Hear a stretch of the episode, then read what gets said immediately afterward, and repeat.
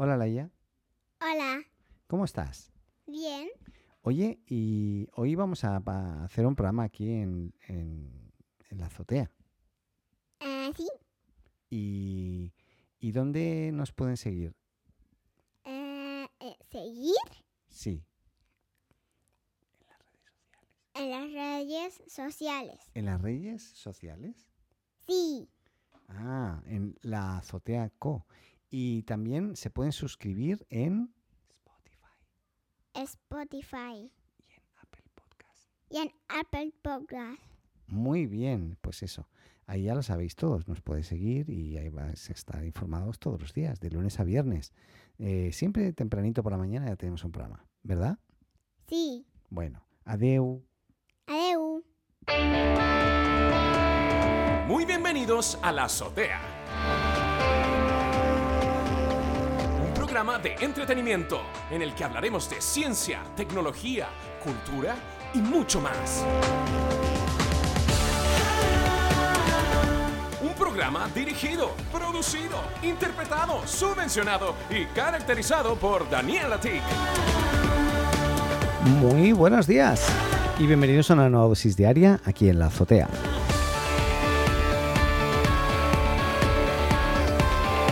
Partimos este miércoles 17 de febrero y partimos en esta ocasión con Disney Plus. Y es que se viene la revolución de Disney Plus. Recordemos que Disney Plus tiene películas Disney, Pixar, Marvel, Star Wars, National Geographic y ahora también suma Star, ¿no? Y resulta que, bueno, Disney eh, ya han definido o ya han dicho que, que- han definido como el mayor despliegue de catálogo de, de películas de una plataforma de streaming del mundo de la vida de toda la vida y Disney va a agregar este 2021 según dicen unos 800 títulos más eh, entre ellos unas 250 películas más eh, 40 series de televisión.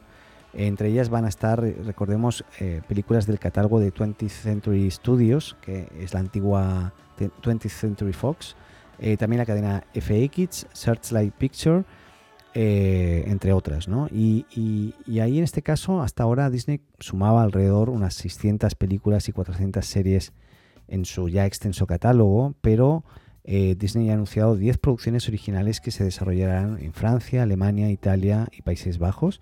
Y es algo que es un poco una estrategia similar a la que estaba haciendo ya Netflix en su momento de hacer series más locales en diferentes países, no solamente desde Estados Unidos, que para ellos de alguna forma abarataba de alguna forma costos y también permitía entrar en mercados más locales con producciones importantes e interesantes que también podían ser exportadas, ¿no? Así que bueno, vamos a estar siguiendo muy de cerca. Algunos igualmente dicen que esto puede ser el principio de del cambio radical, cambio total en Disney, eh, y, que, incluso ya Disney no sea Disney, ¿no? O sea, mm, no sé, o sea, yo creo que hay que diferenciar. Disney lo que ha estado haciendo es, bueno, ellos tienen una- un número acotado de películas, ¿no? Propias, y al final se ha estado adquiriendo, haciendo adquisiciones y llegando a alianzas con otros, como para finalmente eh, crear una buena oferta de producto, ¿no? Ahora, ¿qué pasa con los usuarios, los clientes? Me- yo mismo, ¿qué pasa conmigo? No? Pues yo en casa nosotros no tenemos solamente Disney Plus, tenemos Netflix, Amazon Prime Video, Disney Plus eh, e incluso Apple TV Plus eh, gratis de momento por haber comprado dispositivos Apple recientemente. ¿no? ¿Qué pasa? Que al final no puedes tener una porque te aburres o como que se te queda corto y de repente hay momentos en que dices ya no sé qué ver, ahora me voy a Disney Plus y luego aparece otra serie en Netflix interesante y vas pimponeando y cambiando. Y claro, seguramente hay gente más inteligente que yo que lo que hace es darse de baja de uno, luego se da de alta en el otro y así van avanzando. Y yo estoy inscrito en los cuatro y al final se me va una pasta impresionante con esto de Disney Plus y, de todo el streaming que, que me veo todos los, todos los días por la noche, que es la, mi forma de desconectar. ¿no? Yo intento desconectar un poquito viendo alguna serie y es lo que hago. Pero bueno, eh, lo estaremos siguiendo de cerca porque se parece muy, me parece súper interesante lo que, lo que dice Disney Disney Plus y, estaremos viendo de cerca qué películas realmente y qué series interesantes pues van a sacar que, bueno que, nos gusten no por ahí estoy viendo que al menos en Francia ya se está hablando de eh, series como Parallels eh, de Lo, Soprano que era un, original de Star eh, The Good Mothers o Boris eh, eh, hay otras, pero no son tan conocidas. Pero bueno, Weekend Family, la conocen ellos. No sé, como que hay varias series interesantes por ahí, películas sobre todo, pero hasta que no aparezcan, pues no sabré qué decir. Lo dejamos hasta ahí. Continuamos con. ¿Recuerdan aquella mm, red social que, que fue vetada por todo el mundo, hasta por Apple, por Google, por el propio Amazon, que bloquearon? Pues sí, Parler, así se llamaba, ha vuelto a Internet y aunque por el momento solo una versión web o web mobile, ¿no? que puede ser accesible también desde el teléfono móvil, eh, hay que recordar que se cerró unos días antes del asalto al, al- perdón, unos días después, perdón, ah, del asalto al Capitolio eh, y principalmente se cerró porque Amazon cumplió la promesa de eh, desconectar los servidores que permitían el funcionamiento de Parler por permitir publicaciones que enaltecían de alguna forma eh, pues la violencia, ¿no? Eh, entonces, em, bueno, esto increíble porque esto ha pasado en todas partes, en el propio eh, Facebook, etcétera, ya pasó anteriormente. Antes no se vetaba nada, ahora, pues bueno, visto lo visto, se empezó a vetar, se vetó hasta el presidente, recordemos. Eh, un tema muy interesante, el tema de la libertad de expresión, que incluso hoy estaba en una sala en, en, en Clubhouse, justamente que estaban hablando de esto, me pareció muy interesante, pero creo que no tenemos la solución, nadie tiene una solución todavía. Lo que está claro es que creo que hay que tirar todo eso al asador, o sea, y decir, bueno, a ver, ¿dónde están los límites? Por un lado del humor, porque a veces el humor, esa libertad de expresión genera también, ¿no? El humor es, el humor negro es impresionante, ¿no? Eh, tú puedes hablar de cosas, de, de repente estarte, eh, pues bueno, este, insultando a alguien eh, cuando en realidad es, es un chiste, ¿no? Entre comillas es un chiste. Así que, ¿dónde está esa, libertad y, todo el tema relacionado también con la, con la ofensa, ¿no? La gente hoy ya también se ofende por cosas que de repente algunos otros dicen, pero ¿por qué te ofendes, no? Pues si es un chiste o es una broma o simplemente era algo que era una anécdota, ¿no? Pues bien, eh, es un tema importante porque eh, hay gente que se, se, va a la cárcel por, expresar ciertos comentarios, muchas veces violentos, eh, y claro, hay que analizar muy bien dónde está ese, límite y creo que nadie lo tiene todavía, creo que no está. Y en la discusión, claramente en Clubhouse en este momento que se estaba dando, me tuve que salir no, para grabar, pues, pues no, no, no queda claro.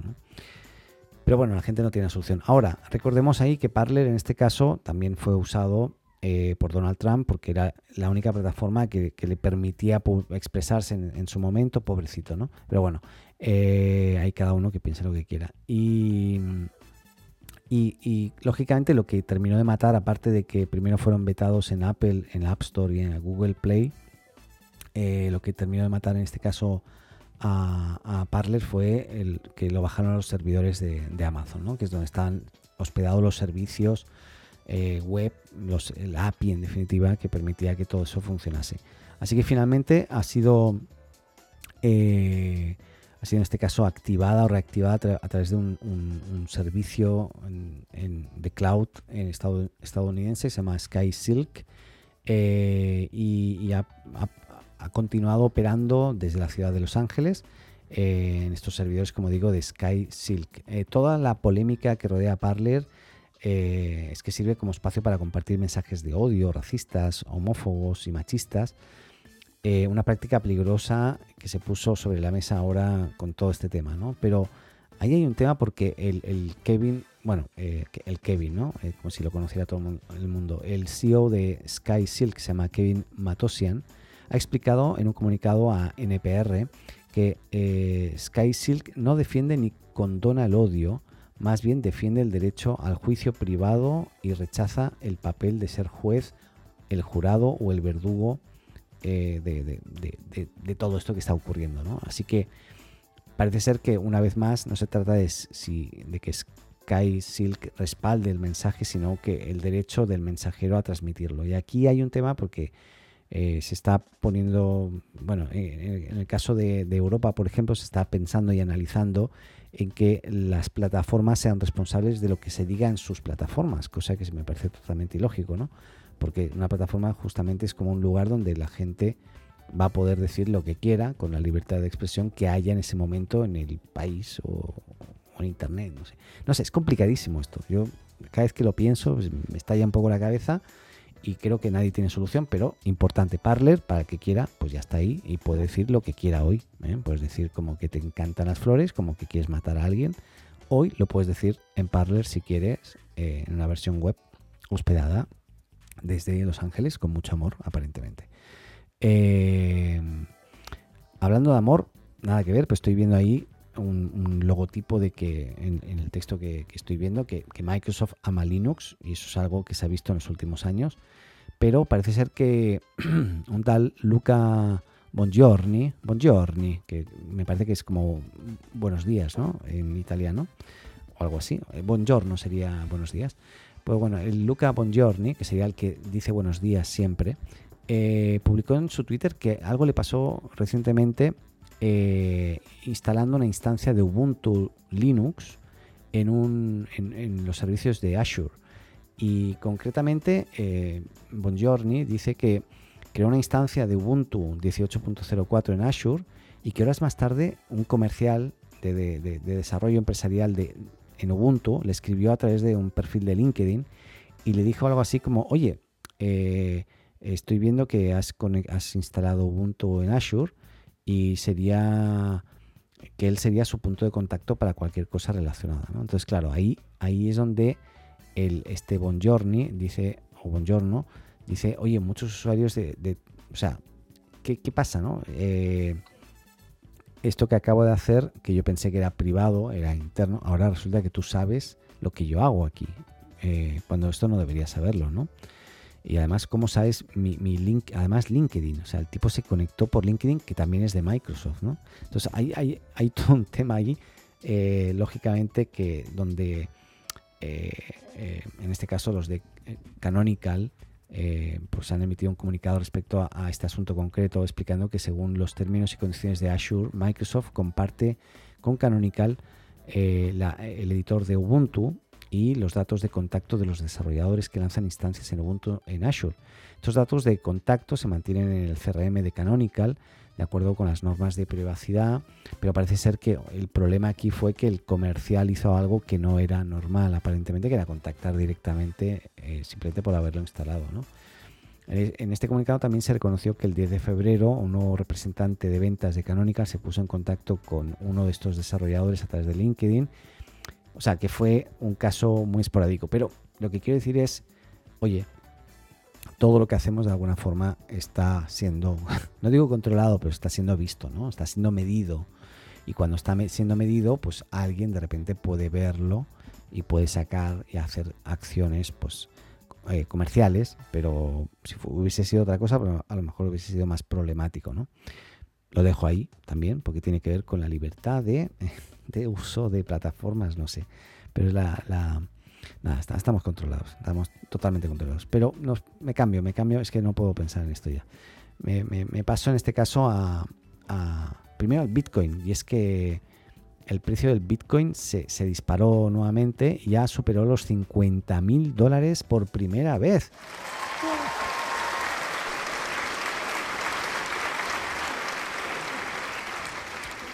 Impresionante, tras, recordemos, haberse convertido en el fenómeno financiero de estos días, el Bitcoin continúa al alza y lo- eh, logró estos 50.389 dólares por Bitcoin. Eh, y hoy la Bitcoin claramente es la criptomoneda más grande del mundo, con mayor valuación. eh, y, y nada, pasó que, que este crecimiento, recordemos que a mitad de enero eh, el precio del Bitcoin estaba en 33.000 dólares, pues imagínate ahora 50.000, ¿no? Eh, el nuevo precio histórico del Bitcoin se produce en un momento en el que la Reserva Federal de Estados Unidos mantiene desde marzo del 2020 sus tipos de interés en casi cero. Eh, grandes empresas e instituciones financieras muestran su interés cada vez mayor hacia las criptomonedas. Parece ser que mm, la gente va a poder empezar a mover ya eh, este tipo de, de divisa, ¿no? criptodivisa. Y, aquí uno de los actores más importantes del sector financiero y empresarial están decididos a apoyar la criptomoneda aparentemente y ya lo hemos visto reflejado en algunas de las acciones. Por ejemplo, el caso de Tesla, que invirtió eh, 1.500 millones de dólares en bitcoins. Pero sin embargo no fue la única que se posicionó favorablemente alrededor de la criptomoneda. Mastercard también, recordemos que en momento solamente con Suiza, si, si no mal recuerdo, y eh, PayPal eh, donde también eh, ya acepta criptomonedas y bitcoins ¿no? como, como, mm, moneda de cambio ¿no? de, para poder comprar, vender, etc. a finales del 2018 recordemos que la criptomoneda se disparó a casi 20 mil dólares, sin embargo perdió más del 80% de su valor al año siguiente, o sea que no descartemos que esto pudiese pasar. Ahora, ¿qué pasa? Todo esto está ocurriendo y mientras tanto nuestro amigo Elon Musk, eh, pues nada, eh, piensa, dice, oye, eh, de un tiempo a esta parte Elon Musk se ha convertido en este gurú de las criptos y dice, bueno, podría pasar que a mí me interese el lanzar mi propia criptomoneda, ¿no? Para poderla controlar un poquito. Y ahí es donde, eh, en una de esas conversaciones relacionadas con la situación actual de, Dogecoin, pues le, han preguntado por la posibilidad de crear su propia moneda y es un pues parece ser que el tipo no ha, respondido de forma negativa, o sea, lo ha hecho en sentido incluso positivo diciendo que solamente si es necesario. O sea, hay, un, Bueno, parece ser que el asunto tiene que ver con el ofrecimiento de Elon Musk de ofrecer dinero a los titulares de, Dogecoin, porque Elon considera que hay demasiada concentración en torno a la criptomoneda, es decir, unos pocos inversores eh, tienen mucho, en este caso en esta criptomoneda, y uno de los seguidores comentó que a Elon sobre la posibilidad de que el CEO de Tesla desarrollase una moneda llamada Elon Coin y eh, ofrecérsela a los actuales propietarios de Dogecoin y así aliviar eh, parte de esa concentración para que fluya mejor. Y Elon respondió con un simple si es necesario. O sea, el tipo dice, bueno, si es necesario, yo aquí hago lo que haga falta para mantener el Dogecoin. Recordemos que hace poco también su Twitter, en su bio, puso solamente Dogecoin. También, ¿no? O sea, que está tipo focalizado también en esta criptomoneda. Así que, eh, ¿será posible que el CEO de Tesla cree su propia criptomoneda a través de la cual puedan los usuarios mm, comprar sus propios vehículos? Pues vete tú a saber, no se sabe nada ya. Ya no sé. Yo solo sé que no sé. Pero bueno, eh, me cambio, me cambio a, justamente un poco hablando de esto, a Bill Gates, ¿no? ¿Y por qué a Bill Gates? Porque resulta que Bill Gates reconoció que Elon Musk y Tesla pues han hecho grandes contribuciones al cambio climático, que es una cosa que le interesa muchísimo a, a Bill Gates, aunque no cree que sea buena opción volar al espacio y colonizar Marte. O sea, el tipo dice, bueno, me encanta que él haga cosas, Elon, ¿no? Haga cosas para, para la Tierra, ¿no? Pero eso de ir a colonizar Marte, pues como, como que no. A Bill Gates, la verdad, no le interesa para nada viajar a Marte y tampoco cree que, sea la solución a los problemas del calentamiento global, y tampoco sea eh, que los vehículos eh, pues, eléctricos sean los que vayan a salvar, en este, caso, en este caso, a la Tierra con el mismo problema del calentamiento global. ¿no? Ahí el cofundador de Microsoft marcó la distancia con Elon y, y aseguró que todavía hay mucho que hacer en la Tierra para asegurar el futuro de la Tierra, ¿no? No solamente ir preparando el escape a Marte, porque es como eh, vas dejando como vas, esto es una opinión mía, ¿no? Vas dejando basura ahí donde llegues y donde estás y donde vives y cuando ya no, no cabes porque no hay tanta basura que no cabes ya, pues te vas a otro sitio y continúas, ¿no? Yo creo que ahí comparto un poquito. Primero hay que arreglar muchas cosas aquí. Aunque recordemos que Elon Musk también está apoyando el tema de bueno, cómo extraer el CO2 de, eh, en el aire, en la atmósfera, para mejorar también todo el tema este calentamiento. Pero bueno, ahí Bill Gates eh, tuvo una participación en un podcast con Cara Swisher, eh, que no sé quién es, pero Cara Swisher, en donde habló de su libro Cómo evitar un desastre climático y las soluciones a algunos problemas latentes en la industria. Y en esa discusión se abordó el tema de los vehículos eléctricos y por qué Gates no cree que colonizar Marte sea esta buena, una buena opción como piensa lógicamente Elon, Elon Musk. ¿no? Respecto al espacio y la idea de colonizar Marte, Bill Gates dice simplemente que no es una persona de Marte eh, y el cofundador de Microsoft tiene la mirada puesta en la Tierra e incluso no considera como opción subirse a un cohete para viajar al espacio, como dice que no, le interesa para nada ver la Tierra desde lejos, para, nada. Dice el propio Bill Gates, ¿sabes? No voy a pagar mucho dinero porque mi fundación puede comprar vacunas contra el sarampión y salvar una vida por, por mil dólares. Entonces, todo lo que hago siempre pienso, está bien, podría gastar esos mil dólares comprando vacunas contra el sarampión, por ejemplo, pero, pero no estaría a- aportando dinero pues para, para algo que, que yo creo que no le que no va a agregar valor para, para la Tierra, ¿no? Así que bueno, eh, Bill Gates no, no se ha subido al tren de los millonarios que invierten su fortuna en desarrollar cohetes como Elon Musk o el mismo Jeff Bezos, recordemos también. Y ahí hablando de, de este último, Gates dice que está en constante comunicación con él debido a que Amazon transporta mercancía de todo tipo y la empresa anunció en 2019 un- el compromiso de, de llegar a, a la- a la cero emisión ¿no? Eh, netas de CO2 para el 2040, 10 años antes del Acuerdo de París, según dicen. Así que por último, el magnate eh, o Bill habló de Mark Zuckerberg y una buena relación que tiene con él. Y Bill Gates cree que Zuckerberg eh, es una buena persona que tiene el desafío de sacar eh, lo bueno de las redes sociales y, re- y- y reducir lo malo, como la desinformación, teorías conspiratorias y el extremismo. Esta es la opinión de, Bill Gates. Así que ahí la dejamos. Y hablando un poco del espacio y terminamos, eh, la última vez que la Agencia Espacial Europea, la ESA, así se llama, ESA, dio la oportunidad de, de entrar en su, en su cuerpo de astronautas eh, a, equipos nuevos fue en el 2008. Ahora la ESA busca 24 astronautas nuevos y aunque solo cuatro de ellos estarían o entrarían a formar parte del equipo, el resto quedaría en la reserva. Pero no hay que de- desanimarse tampoco, eh, porque incluso eh, los que están en reserva podrían subir en algún momento eh, al espacio. La solicitud tendrá la solicitud para postular como astronauta tendrá, tendría que enviarse a través de la web de la ESA o de la ESA Career, así es como ¿eh? carrera, carrera de la ESA, y entre el 31 de marzo y el 28 de mayo de este año. Y eh, en ese momento se iniciará el proceso de selección que contará, eh, según la agencia, en seis fases. Los nombres deberían ser anunciados también ahí por octubre del 2022, o sea, queda mucho tiempo, mucho recorrido, pero bueno, hay gente que va a poder tener la oportunidad de, de volver a ser astronauta a través de, de la ESA. Bien. Eh, ellos mismos dicen, no nos engañemos, ser astronauta no es fácil, pero en palabras de Matías Maurir, es más difícil ser seleccionado que ser astronauta a ese nivel. Así que ha animado, animado eh, a, que la gente postule y, y, bueno, será interesante ver qué es lo que pasa ahí. Eh, lo importante es que los requisitos son muchos y muy dispares eh, y la ESA no está buscando la perfección en todos los ámbitos, aunque sí que las personas estén cualificadas y tengan ciertas características. En primer lugar, se valorarán las aplicaciones. Estas se, realizarán a través de su web y, y, deberá ir acompañado de un currículum en inglés, una carta de motivación, un certificado médico, bla, bla, bla. Eh, y parece ser que una de las cosas que también quieren promover mucho es que haya más mujeres y también hayan personas con discapacidad que puedan eh, igual estar preparados físicamente como para, para subir allá arriba, como dicen algunos. Así que, o allá afuera, no sé. Eh, me parece interesante y bueno, aquel que quiera ser astronauta, lo que no he visto por aquí, ¿qué edad? No he visto las edades. Yo tengo 50, a ver, no, creo que ya no puedo postular. Qué lástima. Bueno, eh, termino.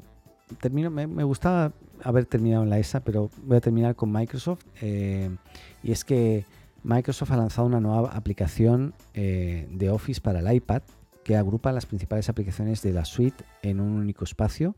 De esta forma los usuarios van a poder acceder a Word, Excel y PowerPoint desde, el mismo, desde la misma aplicación, abriendo solamente una vez la aplicación. Eh, porque recordemos que antes pues, cada aplicación, hasta el momento al menos, se tenía que abrir por separado. Este movimiento de Microsoft, que hemos hablado alguna vez de hace mucho tiempo, que ya está en la versión beta, eh, puede generar confusión entre los usuarios. Podría ser porque en estos momentos tenemos dos opciones para utilizar las soluciones de Office. En el iPad, eh, la más nueva es utilizar la mencionada aplicación de, Microsoft Office que engloba todo. Eh, y la otra es comprando individualmente pues el Excel, el Word o PowerPoint en la tienda de aplicaciones de Apple. Así que hoy vas a ver todo eso junto ahí, ¿no? Y lo que no sabemos es qué pasará, si eliminarán en algún momento las aplicaciones individuales, se mantendrá solamente el Office. Eh, ahí me pierdo un poco, pero lo que está claro es que también recordemos que esta aplicación Notas, Lente, aparte del Word, Excel y, y PowerPoint, eh, lo que está claro es que lo más probable es que vayan a hacer A-B testing en el aspecto de que vayan a ver que, cuál es la adopción de los usuarios, qué es lo que hacen y qué es lo que hacen dentro de sus aplicaciones, seguramente también para determinar luego si matan alguna de estas dos opciones o no, o si, o si las dejan las dos, ¿no? Así que si eres usuario de, Microsoft Office y tienes un iPad, pues que sepas que ya tienes esta versión que puedes descargar y entre ellos también se incluye eh, OneDrive, eh, la solución de Microsoft, pero también se puede conectar con, con Dropbox o, o Box. Lo que no sé si con Apple eh, iCloud, no lo sé, no lo vi, no lo veo, no sé, no sé. Seguramente sí, seguramente se puede guardar también en, en- Apple iCloud. Pero bueno, ahí sí, terminamos. Espero que tengan un muy buen miércoles. Cuídense mucho y nos escuchamos mañana jueves aquí en otra dosis diaria en la azotea. Que esté muy bien. Adeu.